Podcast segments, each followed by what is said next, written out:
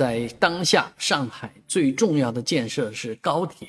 现在有多条高铁正在建设当中，而从这个沪通高铁来讲的话呢，沪松通铁路的二期已经开工了，啊，其大部分线路是在上海的浦东，而这个将来的这个高机场联络线啊，还有其他的这个高铁呢，都会串联到浦东这个地方。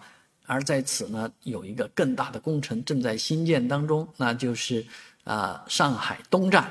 上海东站的位置位于浦东机场，啊，作为一个高铁站放在这个机场边上，这好像跟虹桥机场是一模一样啊。但是很多人认为这跟虹桥机场的这个枢纽能力来比的话，也应该是相差很远的。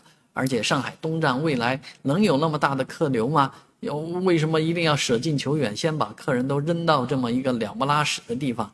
然后再通过其他线路转运到市内呢？啊，这样做是不是一大浪费呢？现在网络上有很多的争论啊。但是这项工程正在建设当中，很多人说不能看眼下。你们看到的现在的上海只是啊浦西为主啊，然后陆家嘴为中心的浦东为辅啊。未来的上海应该是看临港。临港这个地方呢，有极大的发展潜力啊。应该说，上海东站或者说上海东枢纽啊，应该是为临港而建。临港未来的发展 GDP 如果能和上海一样的话，它确实需要这样一个大型的交通枢纽。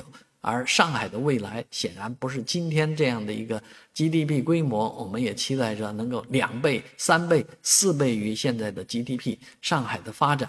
会不会有那么一天呢？让我们拭目以待。